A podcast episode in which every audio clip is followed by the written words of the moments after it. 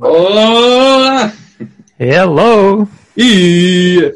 A ver si me saca guapo, José, que salgo un poco una cara gilipollas. la que tiene, la que tenemos todos.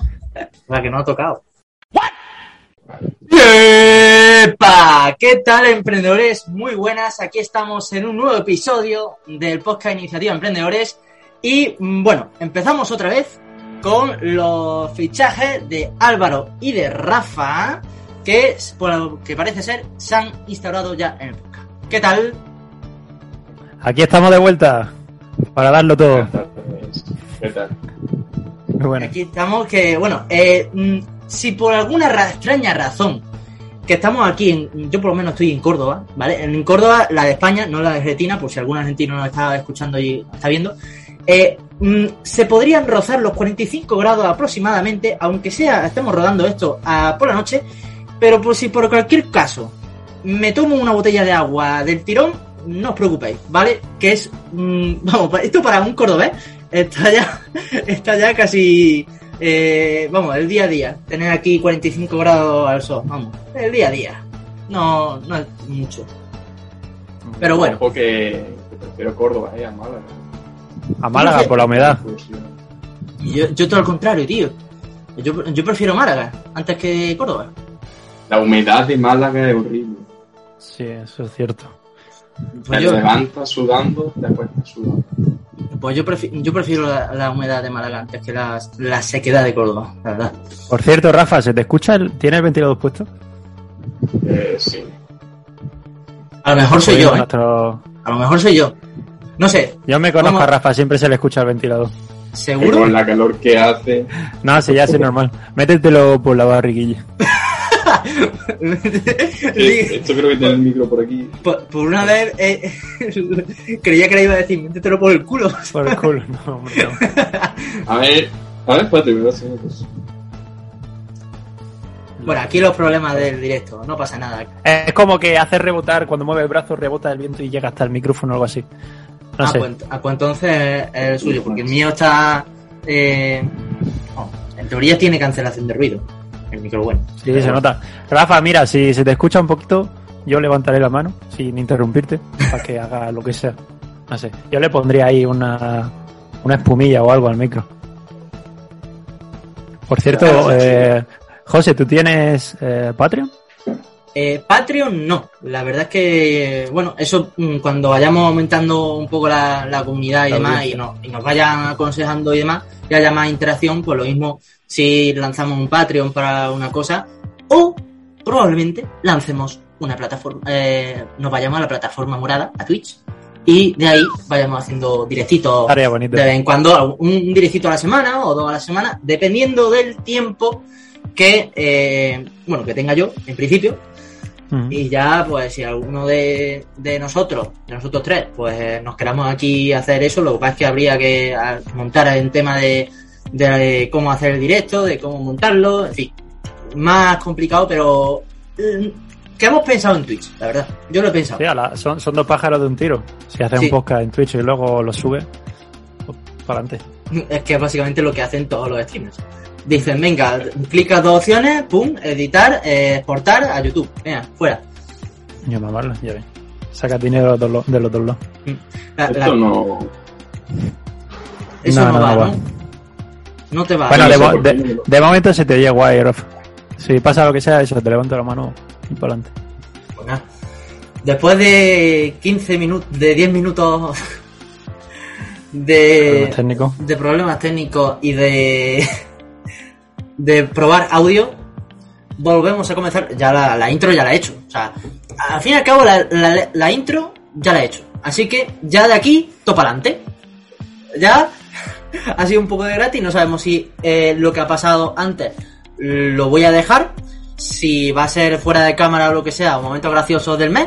Que eso es bastante probable, que ponga aquí tomas falsas del mes a lo largo del mes de agosto, o diga, venga, tomas falsas, o las preguntas incómodas, o la pregunta incómoda digo, preguntas incómodas todavía no, no he hecho, la pregunta random, eh, la haré, pregunta random del mes, eh, tomas falsas del mes, pues haré ahí momento cómico. Pero Se me ha bueno, olvidado. Se me ha olvidado pensar en una pregunta, tío. Ah, Ah, bueno, mm, eso, algún momento de inspiración seguro que, que te vendrá. Pero bueno, eh, ahora sí, vamos a comenzar ya el podcast. Que, eh, bueno, hoy lo, lo habréis visto ya en el título, pero hoy vamos a comentar startups que han fracasado. eh, que han fracasado por un motivo u otro. Ahora explicaremos, en este caso vamos a comentar, esperemos, que siete startups más o menos.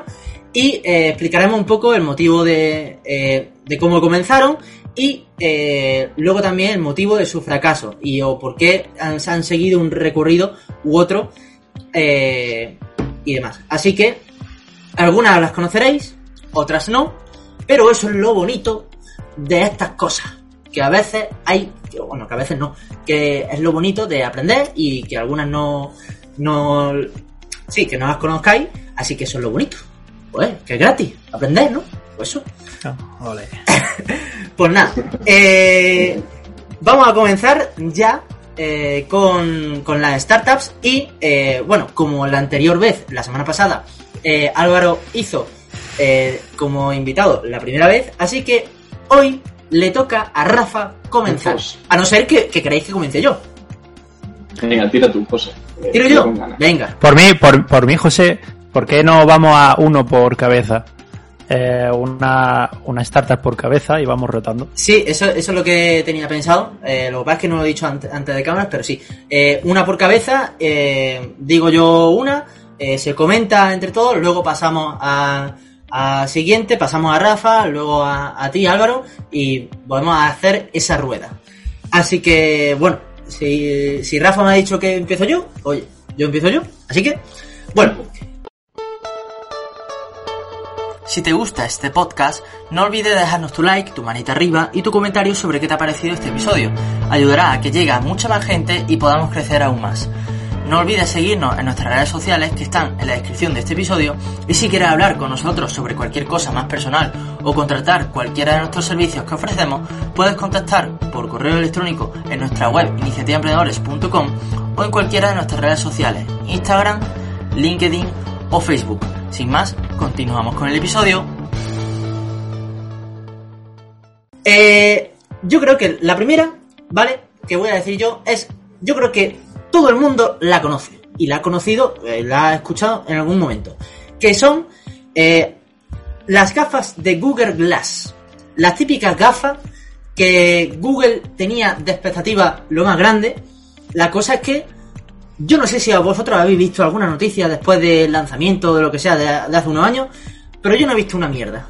Yo no he visto nada de que eso iba bien, de que eso iba mal, y al fin y al cabo, eh, en la todopoderosa Google, pues la cosa, eh, nos tiene acostumbrados a ser pioneras en muchas cosas, pero en estas cosas, de quizás mm, de esa innovación, eh, claro, que al fin y al cabo era una innovación de las gafas, no sé qué, de ver no sé qué, no sé cuánto, un montón de cosas ahí súper guapas, pero era una innovación que al fin y al cabo al, al consumidor, pues ya sea por los costes o por la situación del mercado, pues no le beneficiaba en su día.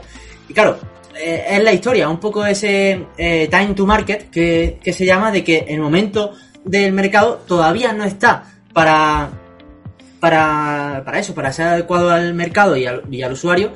Y al fin y al cabo, pues Google quizás se hubiera recortado en costos de producción y demás, habría recortado el precio y a lo mejor algunos usuarios se hubieran planteado el tema de, mm, de eso, de potenciar un poco eh, el uso. Pero al fin y al cabo un poco eso, una innovación que se fue ahí eh, como un sueño, pero al final que no pudo dar.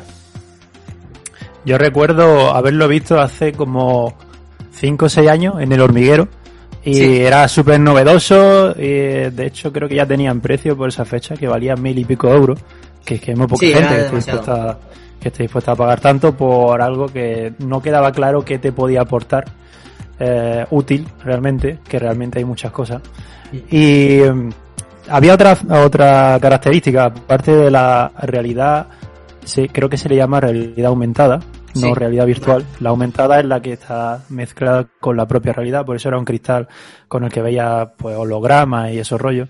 Mm. Y también tenía una tecnología súper interesante y es que, eh, si no recuerdo mal, se te ponía, se te conectaba era como un metal que tenías puesto en la sien o con el hueso y te Sí, era, mandaba era algo vibración. así en, en- en un lado. Lo que pasa es que, claro, Sí.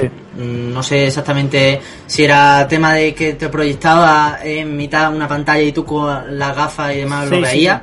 Algo así, era. Pero a eso, a eso no voy. Aparte de, de eso, es que el sistema de audio era rarísimo y es que no tenía altavoces como tal, sino que te transmitía vibraciones a través del material que estaba en contacto, en contacto con tu cabeza. Y era una puta pasada eso. Eso me encantaba. Pero bueno, eh, yo estoy seguro de que en un futuro eh, volveremos a ver algo parecido a Google Glass. Es verdad que se veían un poco raras, súper futuristas, algo con lo que no todo el mundo se pasaría por la calle. Pero algo veremos y ojalá sea eso, pero en unas lentillas, que sería una pasada. Sería bastante. Hombre, pr- primero las gafas y luego ya iremos a las lentillas. Directamente digo. Sí. Yo creo eso, que el time to market no era el suyo, pero no solo eso, sino que creo que tampoco a lo mejor iba enfocado al público que tenía que ir enfocado.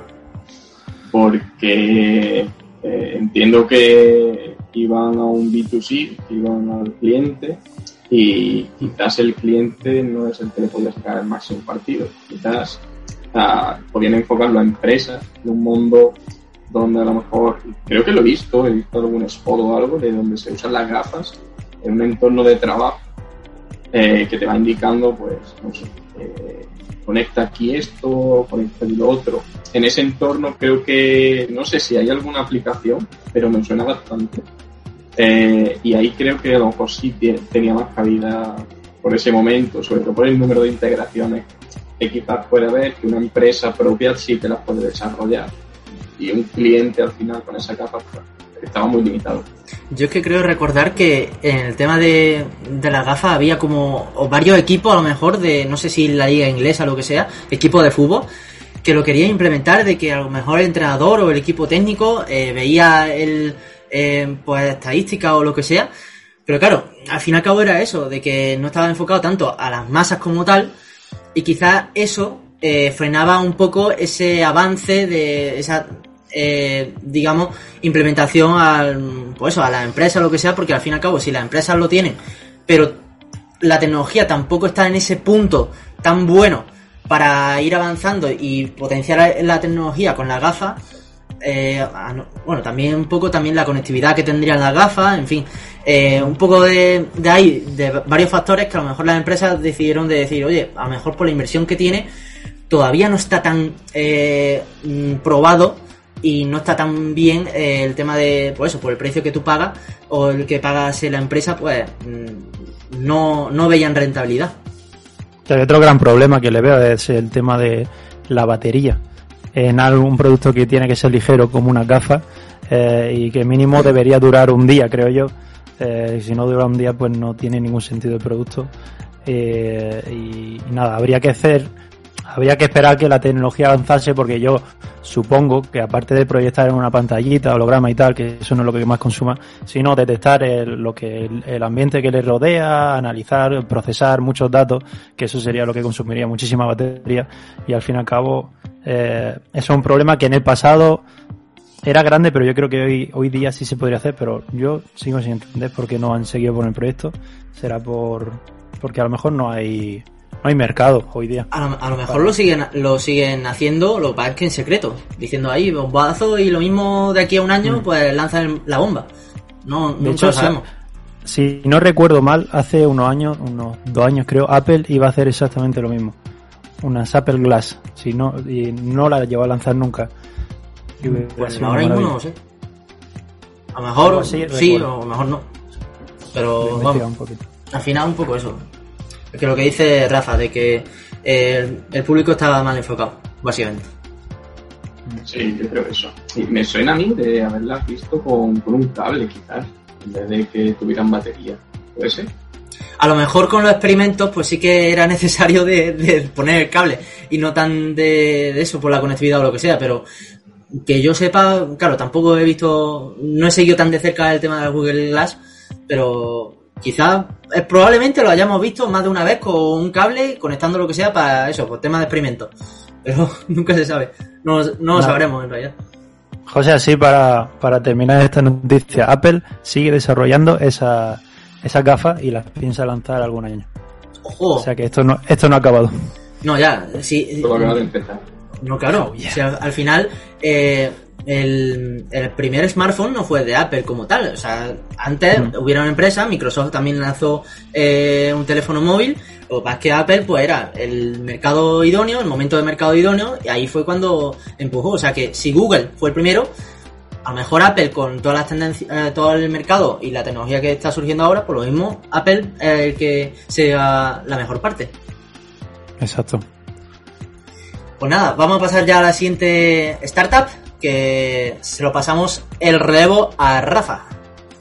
Venga, yo voy a contar la historia y cuando termine de contar la historia ya sabréis eh, qué empresa es. O sea, voy a contar la empresa, pero lo que pasa es que eh, lo que yo voy a contar es una startup que pivotó, ¿vale?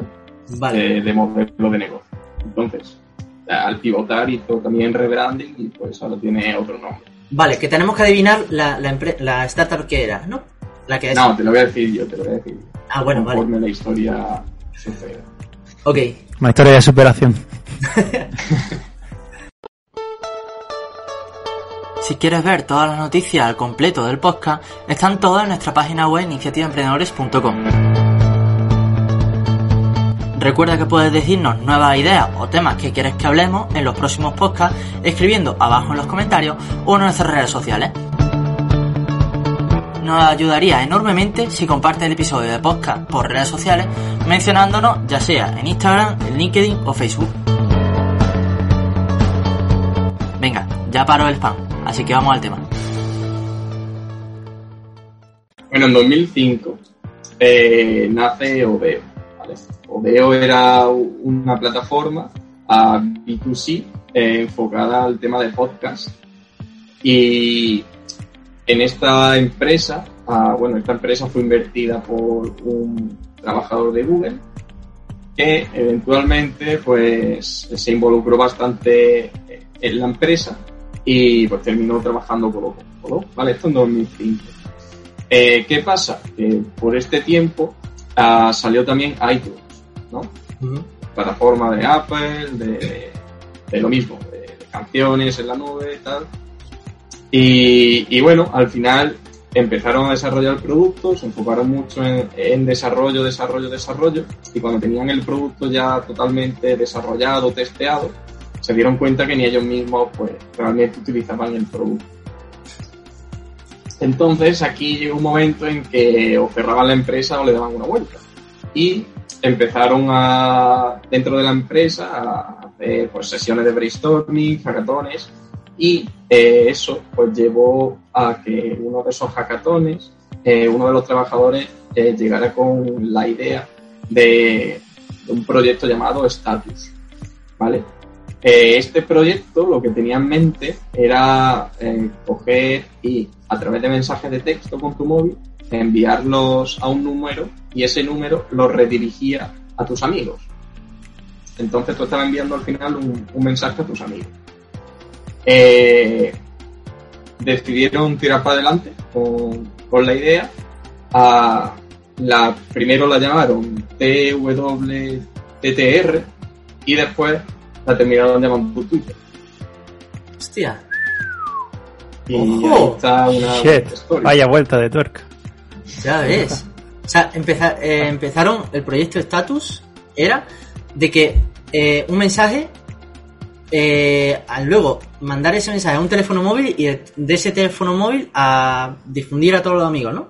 Era algo así. Más o menos. Inicialmente la empresa se llamaba Odeo, ¿vale? Que nació en 2005. Odeo era una empresa de podcast que querían pues tener podcast y que tú a través del móvil pudieras acceder a esos podcasts. ¿Qué pasa? Que salió iTunes y quizás su modelo no estaba totalmente centrado y no tuvo éxito, entonces quisieron darle una vuelta. Hicieron brainstorming y de ahí salió la idea de Status, que era pues ese proyecto que tú enviabas un mensaje de texto a un teléfono, a un número de teléfono, y ese número de teléfono lo redirigía a tus amigos. Entiendo que esto estaría programado de alguna forma Sí. y tal. Y esa, pues eso lo renombraron para ya darlo a una empresa, o sea, darlo a una empresa, a hacerlo empresa, lo llamaron Twitter, bueno, inicialmente tenía otro nombre, le faltaba la, la E de Twitter y, y la I. Y, y, pues en 2006 sacaron el primer prototipo de, de esta pequeña empresita que hoy en día. Pequeñita, pequeñita. Oye, que, o sea, yo no, no conocía la, la historia de Twitter, la verdad. O sea, sabía de que al principio no era Twitter como tal, con la I, con la E, sé que era eso, pero no sabía eh, cómo había empezado, oye. Oye. En este caso es una empresa que, que pivotó bastante, ¿no? Hay muchas empresas que pivotan en base a, algo que ya tienen, ¿no? Que aportan una tecnología y pivotar en torno a esa tecnología. Sin embargo, eh, en este caso, lo que hicieron más es conservar el equipo y pivotar en base a ese equipo. Eso, eso al final, eh, vamos, es que no, es extraño que, muchas startups o que muchas empresas, como le sucedió a Twitter, eh, empiezan. Al principio mm, piensan que una idea, pues oye, venga, vamos a ir a por ella. Y luego, mm, claro, mm, a lo mejor por el tema de, que iTunes dijeron, ostras, pues a lo mejor esto ya no tener, mm, como al ya tener competencia, a lo mejor no nos conviene ya tener eh, competencia directa. Pues vamos a enfocarlo de otra forma. Y al final un poco eso, o sea, decir, si. Y eso también pasa de que eh, una idea que tú tienes es un producto que tú no, en realidad, o no crees en él, o que no lo tendrías que usar, eso pasa también, vamos, bastante.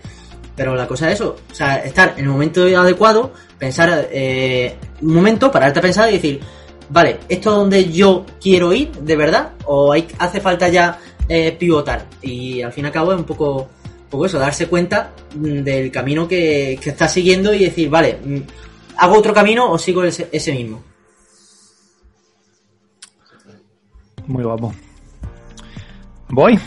Venga, si no tienes Vamos nada que a- adjuntar, No. a- dale a lo tuyo. Simplemente una pregunta. Twitter es una empresa de Estados Unidos, supongo, ¿verdad?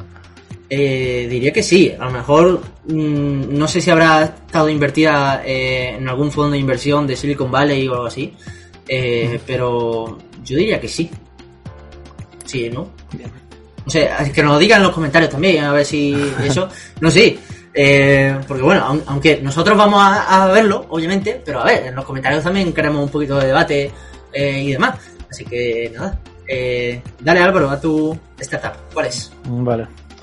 Voy a contar la historia de eh, una empresa española eh, creada por tres mallorquines llamado Smash Z.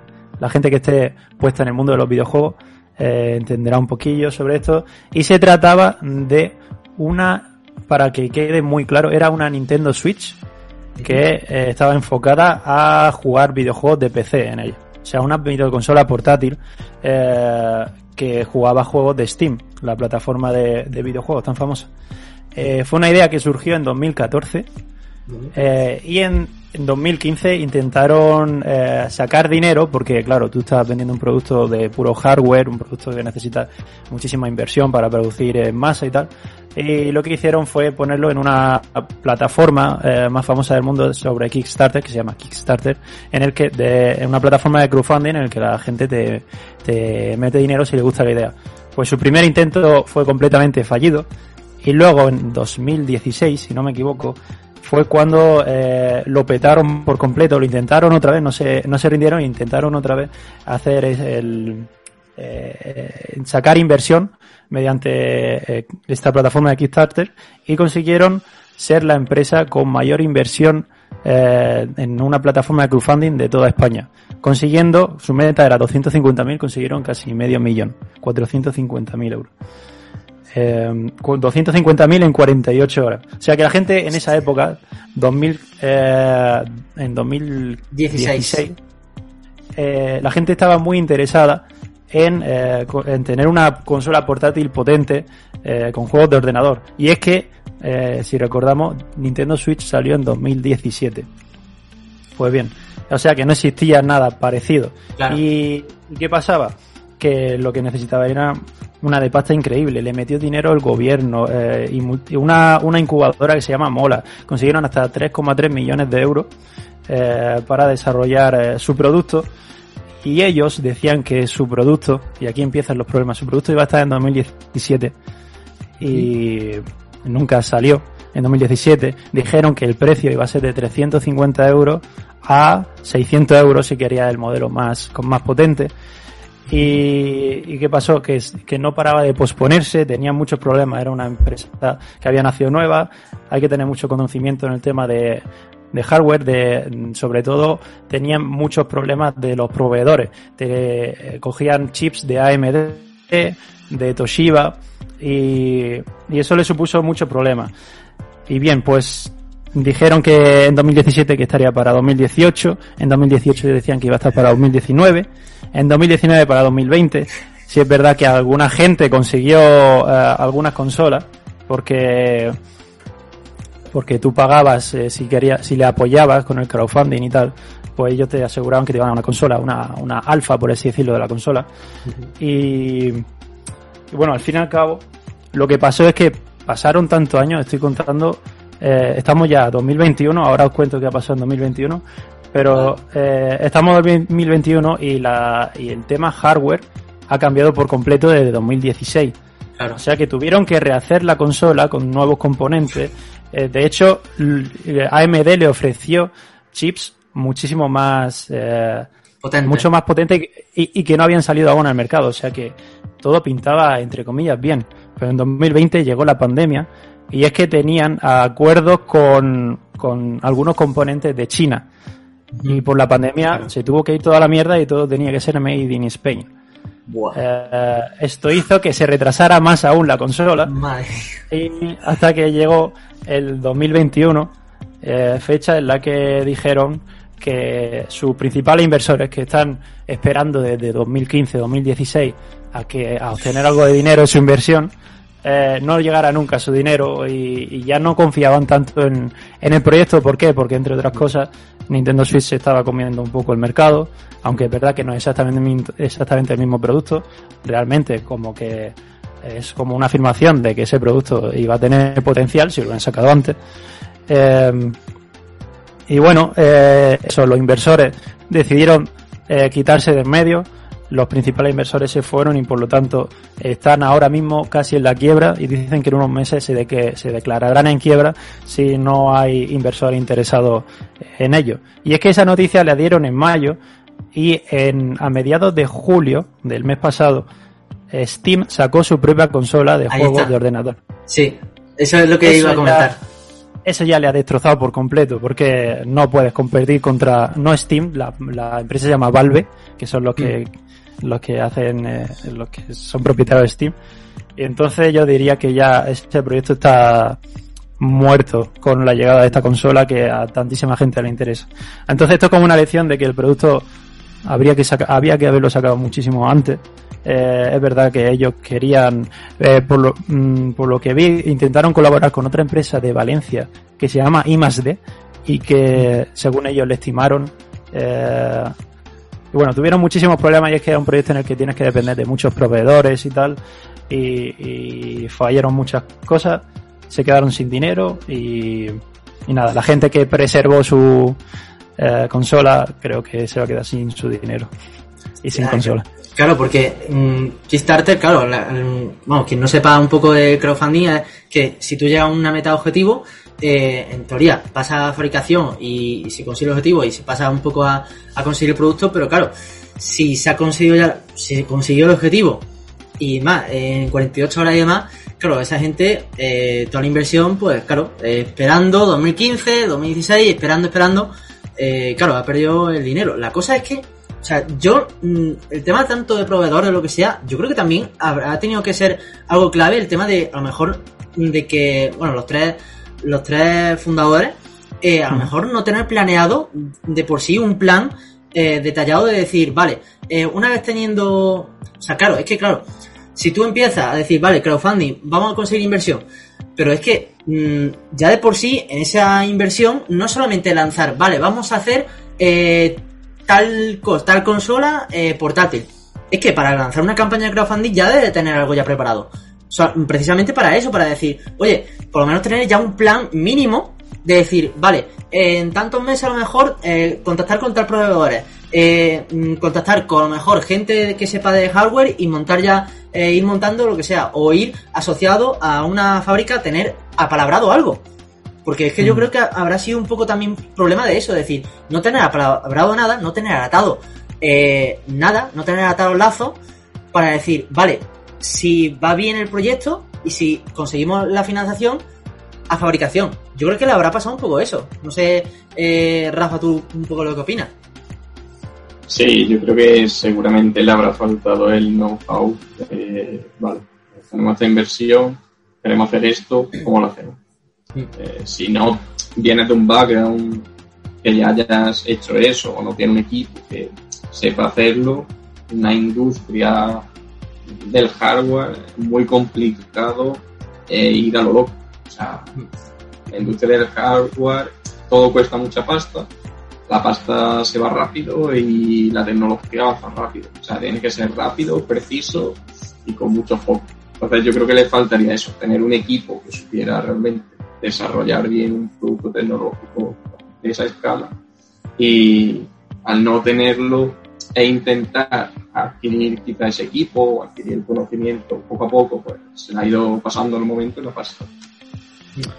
Otra cosa que quiere decir, otra cosa que fallaron, y es que eh, cuando lanzaron el prototipo, el proyecto, dijeron a la gente que la consola iba a costar, eh, creo que lo dije antes, entre 350 y 500 y pico, 600. Mm. Pues bien, en 2021 la consola ya mínimo eran 700, 600 el mínimo y había otra que valía mil y pico. O sea, Wow. cambió por completo y yo creo que si cambias de precio estás cambiando un poco de mercado porque un niño no se va a poder permitir comprarse una consola de 600 euros como mínimo. Ahí, ahí es un fallo bastante grande y Nintendo Switch ha demostrado que 300 euros, que es por lo que le venden, eso es eh, el límite de una consola para gente joven que, que va a pagar, sobre todo porque la gente joven tiene tiempo para jugar a videojuegos y son la gente que realmente te va a dar dinero. Por mucho que te gusten los juegos cuando seas mayor y tal, yo creo que no dispone de tanto tiempo como cuando eres joven. Y ese es el, el target al que te tienes que centrar, es la gente joven con tiempo libre. Que, vamos, yo no sé si tenéis la Nintendo Switch o lo que sea, yo no la tengo, pero, mm, a ver, yo no sé en sí cómo, eh, no sé, Valve, o sea, la, la consola de Steam, no sé si tiene el tema de los mandos también que se pueden desacoplar, pero al fin y al cabo, o sea, Switch te proporciona, eh, una parte de, del mítico juego de Mario Kart y de Nintendo y demás, eh, claro, no, y, y Steam, teniendo todas las plataformas de videojuegos, es la cosa. Eh, debe de tener juegos para tal. La cosa es, esa consola, eh, cómo tenía, o sea, creo que te, lo has comentado también que tenía planeado eso, eh, con la plataforma de Steam y demás, y tener un poco enlazado. Exacto. Pero, mm, claro, ya es como decir, venga, eh, ¿qué funcionalidad tiene aparte de otra? Claro, ya con Steam y demás, teniendo el mercado, teniendo eh, la empresa y demás, es la cosa. Se, se, bueno, por no decir si hubieran lanzado ya el producto, se lo iban a comer. O sea, y no sé si... eh, creo que el, el prototipo de, de la consola fue hace un mes o así, la preventa o lo que sea, y creo que, vamos, en dos días se, se agotaron las reservas y ya no hay, Y, no hay nada. y vaya. lo guay, lo guay es que lo anunciaron eso hace justo un mes, eh, si Mm. no me equivoco, y eh, van a lanzarlo este mismo año, a finales de este mismo año. O sea, sí, mm, es que no tiene nada que ver con las macetas de aplazar, aplazar, aplazar. Y Steam, digo, Valve sí que tiene experiencia en lanzar de productos físicos, eh, porque ellos, si no me equivoco, tienen unas, una especie de Oculus, Mm. eh, una, unas gafas de realidad aumentada que son eh, bastante top. O sea que ellos ya tienen experiencia en ese mundillo. O a lo mejor son inversores incluso de, de la realidad, vamos, de, la, de Oculus. O sea, las gafas de, de Oculus. Mm. Vamos, no me extrañaría.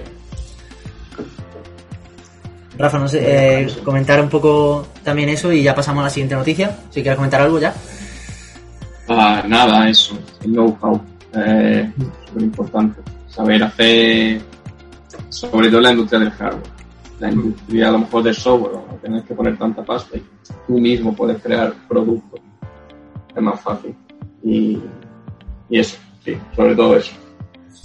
Y Para, para terminar, Ah, para terminar, Valve tiene, su propio, es que me sonaba pero no quería equivocarme, Valve tiene su propio kit de realidad virtual y son las máscaras que hay, valen 1080 euros y, y creo que se venden como churros. Máscaras, son- dices. Son las más, no, he dicho Ah. que son las más caras. Ah, las las- máscaras. sé que hay uno eh, por encima que eso ya no se vende tanto, pero Mm. estas son las más caras que se venden mucho. O sea, mil, Ah, mil- se llama ¿Cuánto has dicho el precio? 1080 euros. Valve Index se llama. 1080. Y, y las gafas del Oculus no sé si estarán ya eh, ¿Cuánto están? ¿600? Mucho más barato. No, no, no, no. O la mitad. lo compró mi amigo, recuerdo, por 350. Ostras. Muy bestia. Y ahí se lo ha marcado. De hecho, es, eh, la Oculus pertenecen ahora a Facebook. Mm, Y, Sí. y lo están petando ahora mismo porque hacerlo muy accesible. o realmente es un accesorio que, que no vas a usar tanto. no mm, Por lo tanto, no quieres gastarte mil pavos. Pero a lo mejor 300, si te lo puedes permitir, pues no te rayes tanto. Sí, de hecho Facebook, como ha adquirido el Oculus, creo que estaba haciendo un plan de expansión de realidad virtual o algo así, según he, he leído. No me he metido mucho en el tema, pero eh, Facebook planea también algo, algo gordo. Y, y bueno, mm, eso será... Habrá que ver cómo, cómo, cómo lo desempeña. Y, y ¿Te nada, imaginas haciendo, haciendo el podcast con, hoy estaría maravilloso hacer el podcast todos con nuestra gafa de realidad eh, virtual ojo, y viéndonos en persona, entre comillas, en 3D. Sería No, maravilloso. Eso sería, vamos, sería la hostia. O sea, y la, la cosa es que cuidado, o sea, a lo mejor nosotros no, pero gente que tenga el, el, capi- el- el dinero y que a lo mejor algún episodio de podcast tocho diga, oye, vamos a vernos todos en realidad virtual y hacemos un podcast, no en, formato físico, cada uno viéndonos, no, no, no, realidad virtual viéndonos en realidad virtual. Eso sería la polla. Ya te haces tu sala de podcast como tú quieras y te modelas en 3D. la Exacto, tío, exacto. Está guapísimo, tío. Ostras, Eso mola. no ve aquí, aquí haciendo el brainstorming, ¿sabes? Pues. Di Rafa, di Rafa, que te la hemos cortado. Pero nada, nada. Vamos. Nada, le digo que ojo, ojo. Ojo, ojo con las ideas. Ojito. Ya triba emprendedores los, los primeros. Pues nada, eh, paso ahora a decir eh, mi segunda startup, que en este caso eh, va también relacionada con el tema del crowdfunding, que esta, esta startup se llama Juicero, como zumo en inglés, Juice Cero. Ujú. Eh, el, el cero ya se... se que- ¿Tiene algo que ver? Sí, sí, el cero eh, parece gracioso, pero es que sí, el cero tenía, mm, parece ser que intuía un poco el fracaso, ¿no? Que iba a tener. Eh, ahí el, el juego de palabras lo tenían ya incluso... En fin, lo tenía ya el destino. En fin, eh, es que mm, esta, esta empresa, o sea, startup o lo que sea, empezó con el crowdfunding, pero es que, o sea, es, ha pasado prácticamente parecido a, a la Smart Z de, vamos, a, a Smash Z, sí. Smash Z. Pues prácticamente parecido. Eh, la campaña de crowdfunding que la hicieron en 2013, eh, pues el objetivo era validar un modelo de suscripción eh, asociado pues a una máquina de zumo y, y el valor añadido de la inteligencia de la máquina, pues claro, dices, bueno, vamos a ver si esto validado eh, puede funcionar y demás. Claro, al fin y al cabo estaban viendo, eh, esto era en 2013, pues estaban funcionando modelos también de máquinas de zumo o de café y demás, eh, estilo eh, Dollar Safe Club o Nespresso, que también estaba lanzando un poco ese tipo de máquina que tenía cierta inteligencia y demás. Y ellos lo querían hacer, validar, pero orientado al tema de los zumos. Vale. La cosa es que la campaña era en 2013 y, y claro, en su día, pues la idea era que mm, usar paquetes de zumo, ¿vale? Patentado, para exprimir el jugo, ¿vale? Eh, claro, mm, la cosa es que en la campaña de crowdfunding, la compañía recaudó la florera de 120 millones de dólares. No sé si por el tema también, no solamente eh, crowdfunding, sino también a lo mejor inversión. Eso ya sí que es verdad, la noticia no, no lo pone. Pero yo creo que también será eh, también extra de inversión, porque no me creo que 120 millones haya sido de eso, porque la campaña de crowdfunding más exitosa fue la de Oculus, que llegó a los 4 millones o así, que yo recuerde, más o menos. O sea que fue tema de inversión. Esos 120 millones han venido de inversión y campaña de crowdfunding. ¿Qué ocurre? Que la campaña de crowdfunding, pues salió. eh, la campaña de crowdfunding eh, se hizo en 2013, pues el producto no salió hasta 2016. Claro, el fundador prometió una máquina de jugo de lujo, de alta gama. que era mucho más que un exprimidor. Eso es lo que prometía. Prometía Eso hostia, fija, ¿no? lujo. Claro, ellos se fijaron en Nespresso, dicen Nespresso, marca de lujo. Venga, nosotros por encima. ¡Wow! Claro. Vamos a exprimir el mejor zumo que, que, que haya podido exprimir un exprimidor. Valga la redundancia. Claro, el producto, en teoría, el exprimidor, costaría 700 dólares. Y claro, obviamente, eh, el producto que simplemente exprimía un jugo ya exprimido en un paquete, pues era demasiado. Y, y estabas tú vendiendo un producto de alta gama. Que, eh, fue un poco la, la historia de decir, venga, en 2013, pues tres años más tarde, la idea fue, un poco eh, desvariada. Y claro, al final un poco eso, ¿no? De, eh, ¿Qué lecciones aprender?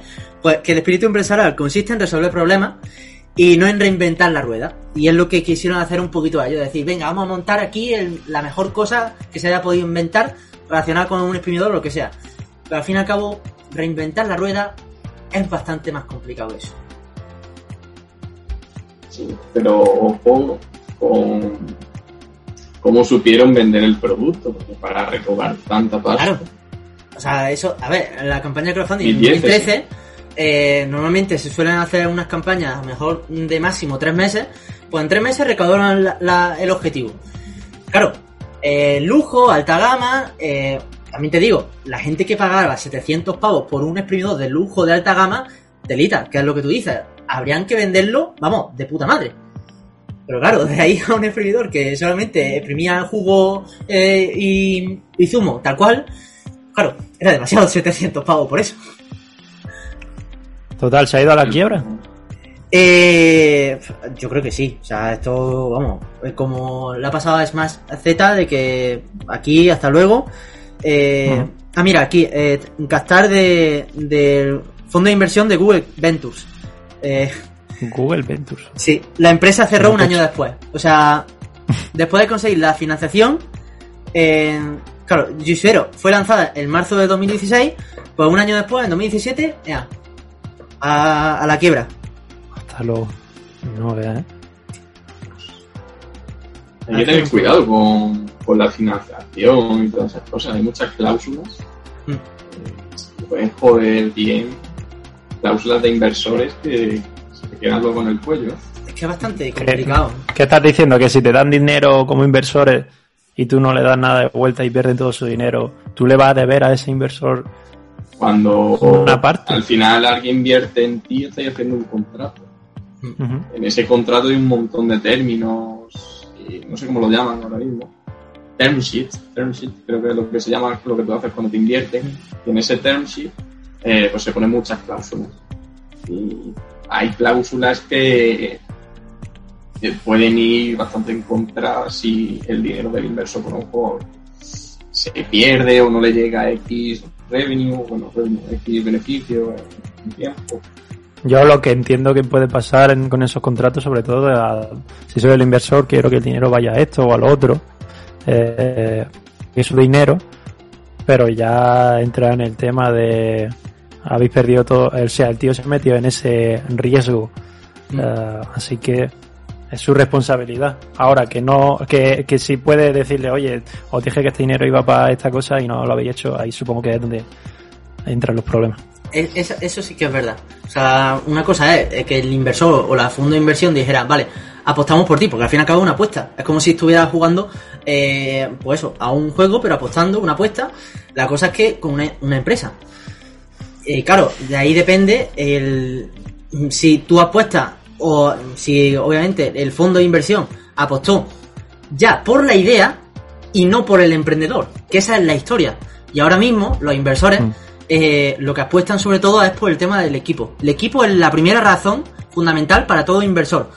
Antes que cualquier idea, lo que apuestan es al emprendedor y al equipo que tienen. Si un, si una idea está respaldada por un buen equipo que pueda hacerla funcionar y pueda ser ejecutable, eso es lo que el, inversor mira en, primer, en primera instancia. Si todavía no ha tenido eh, venta o no ha tenido beneficio o no ha tenido un MVP o lo que sea. Pero si el equipo es potente y, y de verdad apuestan, es por eso, por el equipo. Y no tanto por la idea. Porque por- en la idea pasa esto, pasan estas cosas. De que esa idea puede ser muy maravillosa, todo ilusionante que tú quieras, pero si el emprendedor de verdad o no tienen un plan bueno, pues ahí es donde se, se les va el dinero. Vaya. Claro, sobre todo fijarte en el emprendedor si, si tiene capacidad para pivotar, para... para no, tú estás apuntando, apostando por una idea, pues esa idea puede ir bien o mal, pero si apuestas en una persona que está buscando por dónde salir para que todo salga bien, ahí es cuando aciertas de verdad. Sí, el know-how que apuntaba antes Rafa. Uy, aquí mi internet. Sí, totalmente. Sí, sí. sí. Pero eso, bueno, a- a- el know-how, por ejemplo, estamos hablando ahora que es inversores que inviertan en startups, cuando invierten en startups con gente joven, sabes que el know-how no está ahí. Pero es lo que Claro. tú dices. A lo mejor ahí no buscan el know-how, pero sí lo que buscan es gente resolutiva, gente que sepa hacer o que aprenda rápido. Sí, a- obviamente a eso. un gente poco tan- espabilada. Sí, sí, lo- los conocimientos, decir, vale, eh, a lo mejor, pues eso, algunas preguntas o lo que sea que el inversor te, te lanza, pues a ver eh, si esto no sale, surge como debería, eh, ¿qué es lo que tienes que hacer? O sea, de hecho, eh, una de las cosas que yo me, me he quedado más, eh, en uno de los vídeos que hizo el joyer, es que mm, para cualquier inversor o lo que sea, tener siempre un plan B. De decir, oye, eh, si va bien, tú, tú ya sabes, tú estás explicando lo que va bien. Si va bien, eh, esto se lanza de tal forma, no sé qué, no sé cuánto. Pero tú cuando a un inversor, a una charla con un inversor, tú le dices todo lo que estás dispuesto o lo que eh, tienes planteado de decir, vale, si no va bien, lo primero que podríamos hacer es en recortar en este proveedor lo que sea o, o rebajar un poco el coste en este sentido. O sea, que tú tengas eh, planeado ya un plan B para decir, vale, si no van las cosas como debería, tengo también un poco eh, encaminado eh, por dónde puede ir la cosa y dónde mm, quiero ir. O sea, por eso, el plan B, básicamente. Sí, sí, bastante importante. Pues turno Bueno. para Rafa. Turno para Rafa, la segunda de Rafa. Y luego terminamos con, Sí. con la última de Álvaro, que vamos a ver, eh, no pasar de, de la hora, pero como vamos más o menos bien de tiempo, o sea que eh, lanzamos dos. Madre mía, mi internet, me he quedado yo eh, solo con dos cámaras eh, en ahora. ¿Ahora he vuelto? Ahí estamos. He vuelto. Vale Listo. que vamos con Rafa y luego con Álvaro eh, para más o menos llegar a, a eso de una hora. Así que nada, dale Rafa. Venga, va. Ah, lo que yo voy a contar va a seguir un poco la línea de, de- de la primera que conté. Una Venga. empresa que nace, pivota y llega alto. Y en este caso, pues, tiene un poco de relación con Kickstarter también, siguiendo la línea. Eh, por, por el modelo en sí, más o menos. Eh, que os voy a contar ahora. En 2005 nace The Point, ¿vale? Eh, que es una empresa con una causa social que lo que quiere es que, bueno, todas estas causas que se anuncian para que se done dinero. Al final hay muchas que no salen porque la gente dice, mira, yo no voy a poner mi dinero ahí porque no sé qué gente va a donar, no sé si eso va a llegar a algún sitio. Entonces, The Point lo que proponía era crear eh, estas causas en Internet, ¿vale? Eh, como si fuera una campaña de Kickstarter realmente. Tú proponías una causa y la gente empezaba a poner pasta en esa causa. Y cuando esa causa llegaba a un X dinero, entonces ya ese dinero como que se liberaba y ya realmente sí se donaba todo. Y si no llegaba hasta ese límite, pues no, no, se, no se liberaba y por tanto el dinero se devolvía a la gente. Eh, este modelo al final no tenía mucho éxito, al final todas las causas sociales y tal pues, son muy difíciles de arrancar, no terminaba de, de eso, de, de, de coger un camino, un buen camino, de tener unas buenas causas. Y esto lo que fue provocando que la inversión que tenía detrás se fuera acabando y que los inversores apretaran a la empresa para decir, oye, eh, yo he puesto ahí mi pasta, aquí no hay beneficio. ¿no? Entonces, eh, lo que la empresa vio es que algo que sí funcionaba era estos tipos de tratos o ofertas en grupo, ¿no? esto sí funcionaba, de vale, eh, mucha gente pone pasta en un sitio y, y pues eso beneficia a otra gente, ¿no? Eh, esto es lo que la empresa vio que sí tenía futuro y entonces de, esa empresa uh, salió una spin-off que lo que hizo fue aprovechar algunas ofertas de negocio para aplicar este modelo de negocio. Es decir, por ejemplo, yo sacaba un hotel y en ese hotel mucha gente ponía su dinero para adquirir una oferta y cuando llegaba pues X dinero, pues, pues tenían acceso a esa oferta, ¿no? Entonces, eh, esa spin-off eh, sí que tuvo éxito, sí que recaudó pasta y esa spin-off hoy, esa spin hoy en día se llama Groupon. Oh. Entonces, eh, al contrario de, de, de, de, las primeras startups, que era Odeo, ¿no? que acabó en Twitter, que ahí pues eh, pivotaron de una forma bastante brusca. En este caso, pivotaron, bueno, en, ese primer caso pivotaron conforme a su equipo, ¿no? Tenían un equipo humano en el que ellos confiaban, pues pivotaron hacia otra idea completamente distinta. Pero en este caso, eh, lo que hizo The Point fue pivotar en base a su know-how, por así decirlo. Ellos sabían que ese modelo que ya habían aplicado funcionaba bien, no estaba bien enfocado y lo enfocaron de otra forma. Y de esa forma es la que consiguieron pues, tener éxito. ¿no? Y bueno, aquí un poco lo que se, se aprende, eh, tanto con esta como la anterior, es que eh, el foco es muy importante. A veces tienes que ver dónde está tu, tu, punto fuerte. En este caso, su punto fuerte era el modelo de negocio. En el otro caso, quizá era el equipo. Y, saber pivotar en torno a ese eje. Eso es lo, lo importante. Madre mía, aquí Rafa contando historias, te vamos a podar un poco. Uy, eh, que Álvaro se ha ido. Eh, te vamos aquí a podar eh, el señor de la historia, ¿eh? Ojo. ¿eh? Acaban con un buen final. ¿eh? Ojo aquí, que Álvaro, ¿qué pasa? Se, se le ha ido el internet. Bueno, problemas de última hora a Álvaro. Pero. Uh. Ha sorprendido tanto la historia que ha dicho. Bueno. ha sorprendido que ha dicho, ostras, no, no, no puedo, no puedo, me voy. el internet se ha ido. Pero ojo, o sea, Groupon que si no recuerdo eh, está en. ¿Puede ser está en Valencia? ¿Tiene sede en Valencia en Lanzadera? Me suena. Eh, he visto que el, CEO era Andrew no sé qué. Eh, tanto el CEO de The Point como el CEO de Groupon, creo. No sé si actualmente es.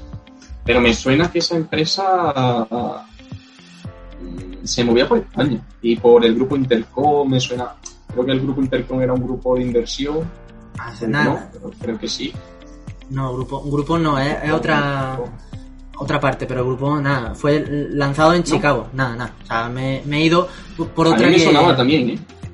por lo mejor Groupon que puede que sea eh, empresa que esté colaborando eso sí que puede ser colaborando con con Lanzadera, que bueno, para, para, la gente que no esté escuchando y más, Lanzadera es uno de los sitios más, por así decirlo, incubadoras más emblemáticas a nivel nacional de España, eh, ubicado en Valencia. Y, oye, eh, ahí está el tío del Mercadona, para que, eh, que no lo sepa. Y, y, oye, que ahí se mueve también bastante networking, coworking y demás.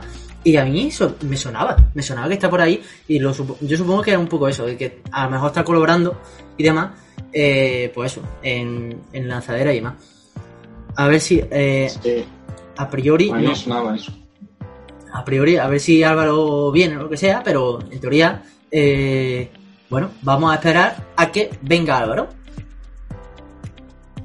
A ver, a ver si me voy a bichear, a ver si encuentro algo. Conectando con el audio. Disculpe la molestia. Eh, lo, lo, estábamos comentando, Rafa y yo, de que la historia de Rafa ha sido tan buena que, que tu internet ha dicho, no, no, es que... Hasta luego. Hasta luego. Fíjate que, fíjate que me he puesto el Ethernet, el cablecito, para que no haya sí. problemas de wifi y vais se quita por completo en toda la casa de internet. Pues mira, que era más probable que yo hubiera tenido más cortes de internet y no tú. Ah, pero, a ver, hoy, ahí. hoy, hoy estás bastante bien con los cortes, ¿eh? Hoy, no se te hoy ha cortado, sí. creo que muy, muy pocas veces. no sé qué le está pasando hoy a mi internet, pero parece ser que va mejorando. Así que. Pero me, me, he perdido, ¿me he perdido algo? No, no, tranquilo. Si estábamos, hemos hecho ya un corte y demás, Y, pero eso, o sea, que estábamos también comentando de que Groupon nos sonaba un poco a, a lanzadera a Valencia, pero nada, era una historia mía que me habré, eh, no sé, era a lo mejor otra empresa, eh, sí que es verdad que está, eh, que se parece mucho el nombre, o que yo este año la he escuchado, eh, he escuchado la palabra Groupon y la he asociado a Valencia y de ahí que eh, esas Mm. cosas, pero bueno. Pero todos sabemos que lo que es Groupon. Yo, yo siempre he usado, bueno, no siempre, pero sí lo he usado de vez en cuando. Yo sí que es ¿Tú verdad que lo no que he usado nada. Yo sí que es verdad que no he usado nada y la primera vez que lo he escuchado ha sido precisamente este año en Valencia. No, no Hostia, conocía, sí. la verdad. Hombre, yo que no sé lo que- sigue usando mucho. Bueno, di Rafa.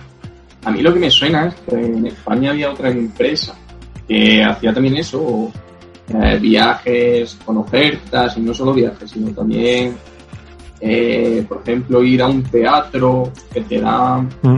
actos de fin de semana a muy baratos porque hacían tratos con, con empresas. De, de ahí me suena un poco la que la empresa que a mí me suena, pero no sé, será otro. no sé. Pues, bueno, eh, ya para terminar el podcast, le toca la última a, a Álvaro, después de la desconexión de internet. A, a ver qué nos tienes la, os la cuento rapidillo, que ya sé que estaréis un poquito cansados mentalmente. Que no, hombre. A Así ver, Dentro de lo que cabe, nosotros estamos grabando más tiempo de lo que en Mm. realidad los, los que nos Claro, están escuchando claro. y nos están viendo. O sea que en realidad, oye, eh, a ver qué nos tiene preparado. Bien, pues la startup con la que voy a acabar se llama Wazy Park, Wazy Park. Y no sé si os sonará a algunos porque se supone que en su momento era una aplicación bastante famosilla. Se trata de una aplicación que esta, cogí esta startup porque me pareció súper interesante porque es que este mismo año, a principios de año, se me ocurrió justo la misma idea. Digo, ¿existirá? ¿No existirá? Y es que es una aplicación eh, en la que los usuarios dicen cuándo han dejado de, es que incluso lo dicen ellos, desaparcar. Cuando tú te vas del sitio donde ha aparcado el coche, lo notifica en la aplicación y entonces las personas saben que ahí hay hueco. Por lo tanto, no tienes que ir dando vueltas eh, con el coche, perdiendo tiempo y dinero en gasolina. O sea, una idea de locos, ¿sabes? Eh, que puede salir mal. Eh, de hecho, tú, ahora os contaré, pero de hecho, a la gente que informaba de que se iba de su aparcamiento, había como como que le daban dinero. Eh, por ejemplo, decían que tenían acuerdos con empresas de Iberia o Repsol, o sea que le hacían descuentos en gasolina o, o lo que hiciera falta. Han, probado de muchas maneras, eh, pues como darle pues un premio a quien avisa. También tú podías decir en la aplicación qué coche, qué coche tenías. Por lo tanto, es que imagínate que yo llevo una furgoneta, a mí no me sirve de nada que me digas que este aparcamiento está libre, porque voy a tener que ver si quepo ahí. Entonces, eh, si tú sabes qué coche ha salido de esa, de esa plaza, y además sabes también hace cuánto tiempo se quedó libre y tal, o sea, la aplicación pintaba increíble. Y así como lo cuento, que nos parece todo maravilloso, los inversores pensaron lo mismo Claro. y no pararon de invertir. Invirtieron muchísimo, muchísimo dinero. Eh, no sé si lo encuentro por aquí. Bueno, empezaron con 300.000. La cosa es que eh, estuvieron, a ver si tengo aquí la fecha, en 2015. Fueron madrileños. Y madrileños no- normal, normal, claro, española. Normal que sean madrileños, ahí he encontrado sitio de estar jodido. bueno, eh, en Madrid y también en otros sitios de España, o sea que no solamente en Madrid. Claro, claro, claro. Vale, pues resulta que esta aplicación la llegaron a usar más de 600.000 personas de toda España. Y por de ahí que diga que a ver si os suena o no, es, es que Wazy Park, yo no la he probado en la vida, Pero claro. u- en usar- 2015 usar- no tenía coche, me da igual. Usarla o descargar, que es diferente. Se supone que usarla. ¿Por qué? Porque si a ti te dicen que usando esta aplicación va a tener descuento en gasolina en el coche, yo realmente no la descargaba de cabeza. Ya. ¿sabes? ya. Eh, así atrae a mucha eso, gente. La cosa es eso, descargar que no es lo mismo que usar. Pero bueno. Sí, Claro, sí. claro. Pero yo creo que esa manera de incentivar a la gente de coge mi app, que te voy a dar Mm. un descuento para la Repsol, Vale. eso llama mucho y supongo que esa fue la manera en la que consiguieron tanta peña. A mí Sí, sí. no me suena por eso, porque en esos años yo no tenía coche y me daba exactamente igual. prometía, prometía, la verdad. Mm. Claro, ¿qué pasa? Eh, suena todo genial. Una inversión que te caga, le damos dinero a nuestros clientes eh, con descuento y los inversores, pues eso, no paraban de invertir, pero había un problema y es que ellos no sabían eh, qué modelo, de- no tenían claro cuál era su modelo de negocio, no sabían cómo sacar dinero de ahí. Claro. Eh, era algo muy complicado y, y no se veía por, por dónde se le podía sacar dinero a esta aplicación eh, y fue lo que hicieron que se fueran al garete. Ya está. Es que simplemente eso, no, no encontraron su modelo de negocio.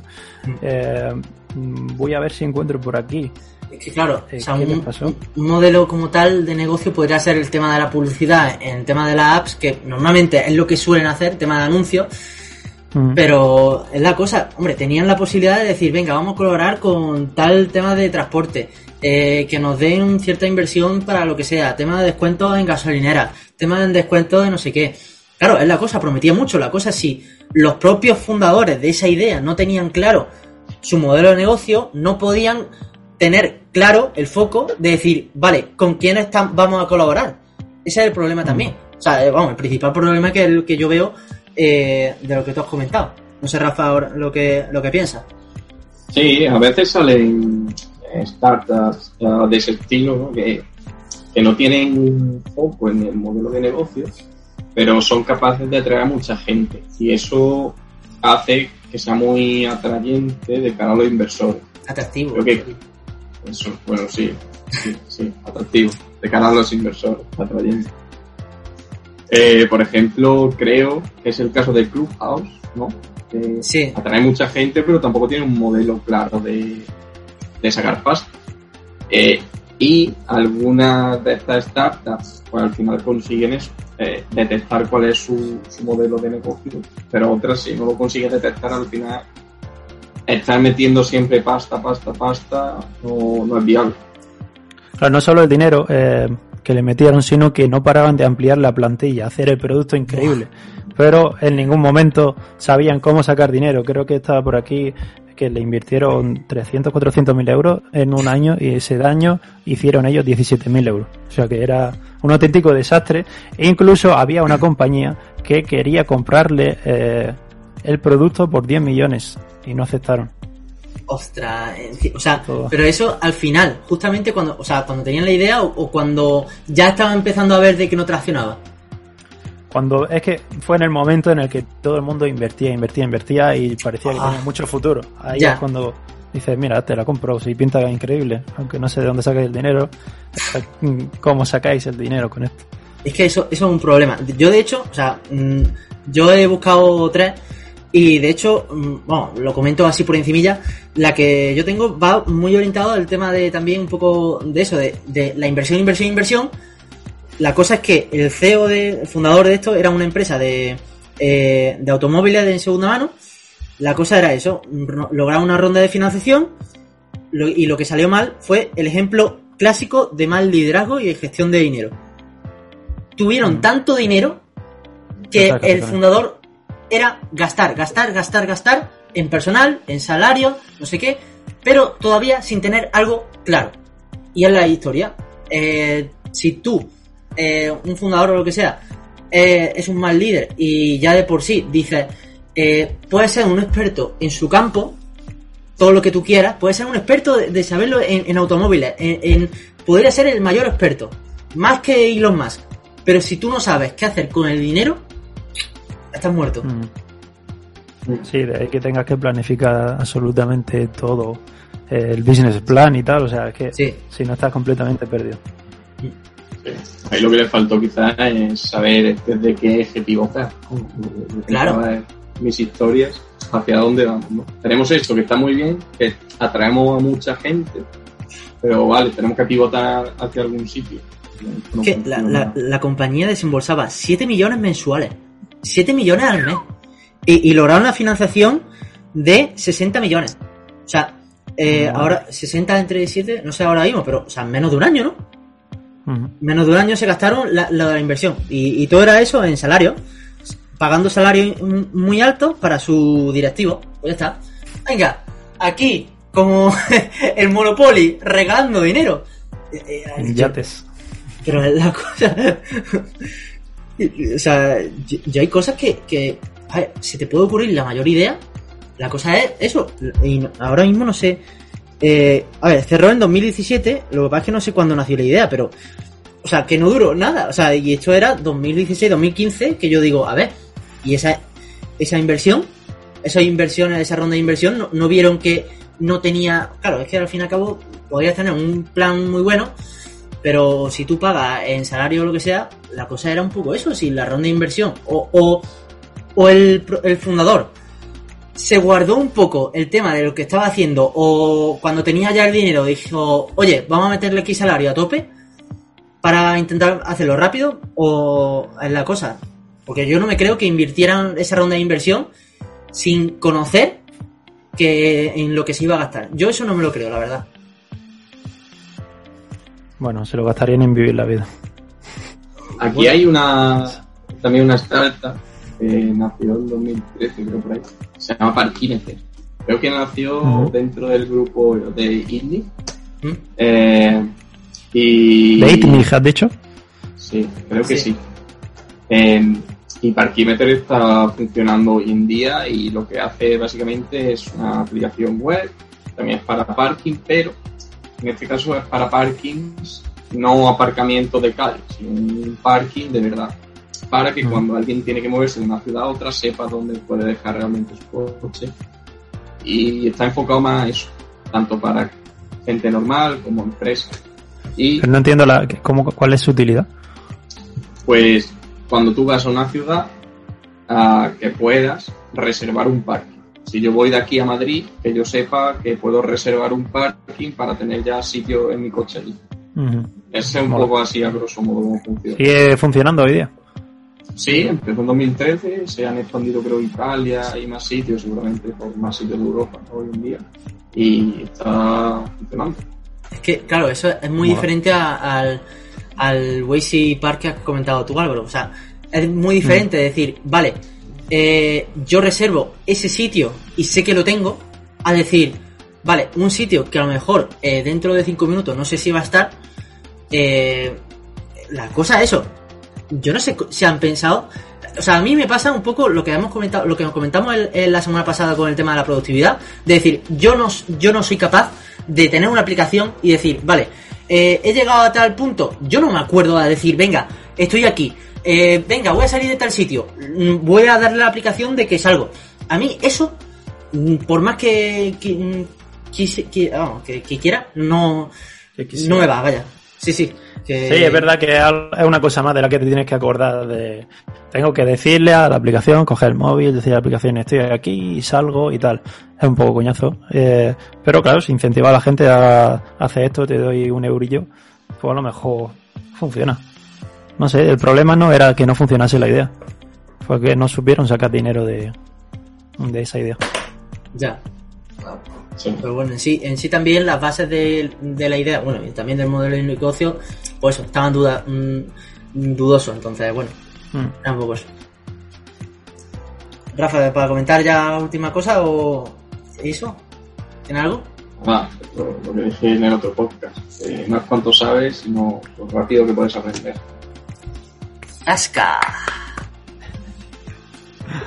Mola. Pues nada, yo creo que ha sido ameno. Ah, por cierto, eh, iba a decir una anécdota al final, pero lo que voy a hacer es que a la gente que deje un comentario de eh, la empresa de Segway, ¿vale? O sea, la- las típicas eh, de estos de Vamos, lo que yo creo que todos hemos, hemos visto un Segway, de estos de, que, de dos ruedas, que la gente, sobre todo los, los guardas de seguridad, que, que avanzas Sí. para adelante y demás. Pues, sí, por cierto, un un dato, bueno, dilo porque yo me sé un dato interesante sobre eso.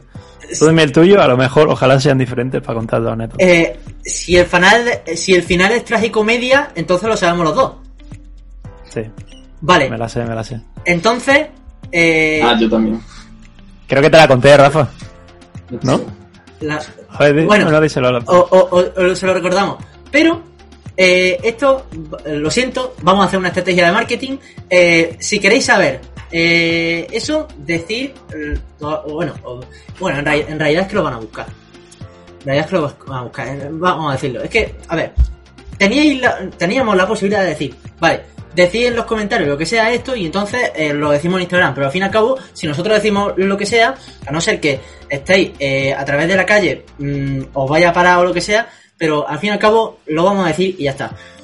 Básicamente que todo era muy bien, todo muy revolucionario el tema de Segway eh, y que al final el fundador, tragicomedia, eh, pues ¿cuándo era? En 2000, ahora mismo no sé el año, 2015 o así, pues nada, que murió mm, por, por un acantilado eh, montando en un Segway. Pues nada, esa es la anécdota un poco así. En una presentación estaba montando en él y se cayó por la por una ladera y hasta luego. Fíjate. No creo, no, espero que no. eh, a ver, si hay un vídeo, a lo mejor habrá una página, mejor que no eso, pero yo creo que YouTube, yo creo que habrá dicho, ostras, si se ve como tal parte de eso, yo creo que no. está feo, está feo. Sí, sí, estaría feo. Pero bueno, básicamente un poco eso. Pero bueno, si queréis un poco también el modelo de negocio, lo que sea, eh, buscar donde sea eh, Segway, el modelo de Segway, lo que sea, y, lo buscáis. Y si no. Modelo de negocio, llama la atención matando al fundador. eso, es, marketing puro, ¿eh? marketing. O sea, de clickbait. Eh, ¿cómo, O sea, ¿cómo matar la empresa literalmente? bueno, sigue yendo medio bien. Ah, por cierto, en esa, esa empresa yo creo que ya no le irá tan bien porque con la salida de los patines eléctricos eh, y que yo sepa, esos productos eran súper caros, mil y pico euros, pues yo creo que se estará yendo un poco a la mierda. Yo no lo veo ya tanto. No, esa, esa empresa la, la, compraron una china eh, que se llama Ninebot. Que los monopatines en teoría creo que son parecidos, pero que pesan más. Entonces son más, mm, menos peligrosos, porque los Segway en, realidad es menos peligroso. menos, entre comillas. más y son menos peligrosos, estás diciendo. Sí, entre comillas dicen eso. Que son menos peligrosos por eso, porque, porque claro, la diferencia es los patinetes estos de los, eh, los que no tienen el manillar este para inclinarse.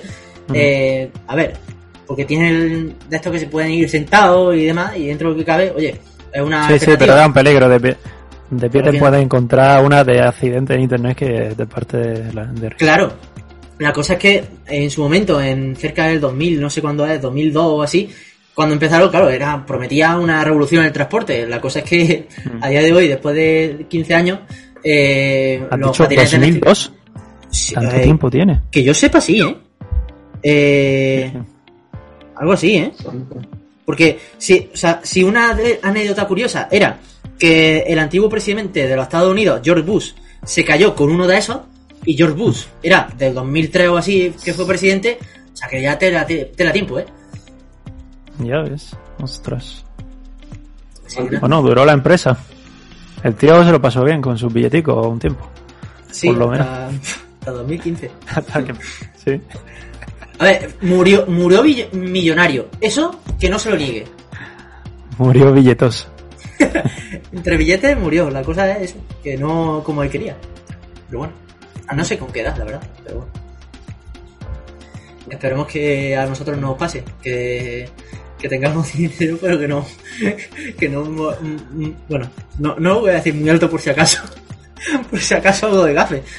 Joder. Bueno, nunca, nunca se sabe. Eh, joder, ¿qué, trascendencia está pasando el podcast? ¿Qué ha pasado? Que hemos empezado en esto y luego hemos finalizado con tragicomedia. Filosofía de, de la muerte. Así acabamos. Madre mía. hemos pivotado. hemos pivotado, nunca mejor dicho. Pues nada, aquí terminamos un nuevo episodio de, del podcast Iniciativa Emprendedores.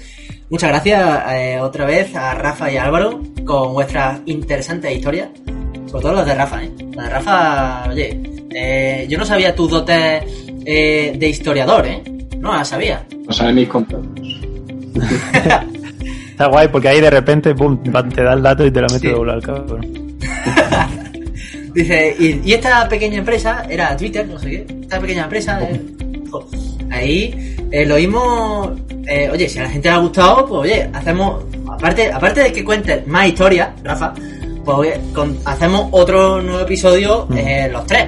Que a mí me ha gustado, yo no sé si a la gente también le habrá gustado el tema de los inversores y demás. A lo mejor, eh, porque yo tengo anécdotas de este año y lo mismo me animo un día por Instagram o lo que sea a contarlas. O sea que si, si a la gente le gusta, hacemos un episodio tema de inversión, de inversores y demás, de lo que de, lo que, de las anécdotas que tenemos, que bueno, entre unas cosas y otras, eh, sabemos un poco del mundo los, tres, porque entre vos y demás, y yo que también he tenido mis pinitos este año en Valencia, pues oye, tenemos conocimiento de sobra y anécdotas también que, que comentar.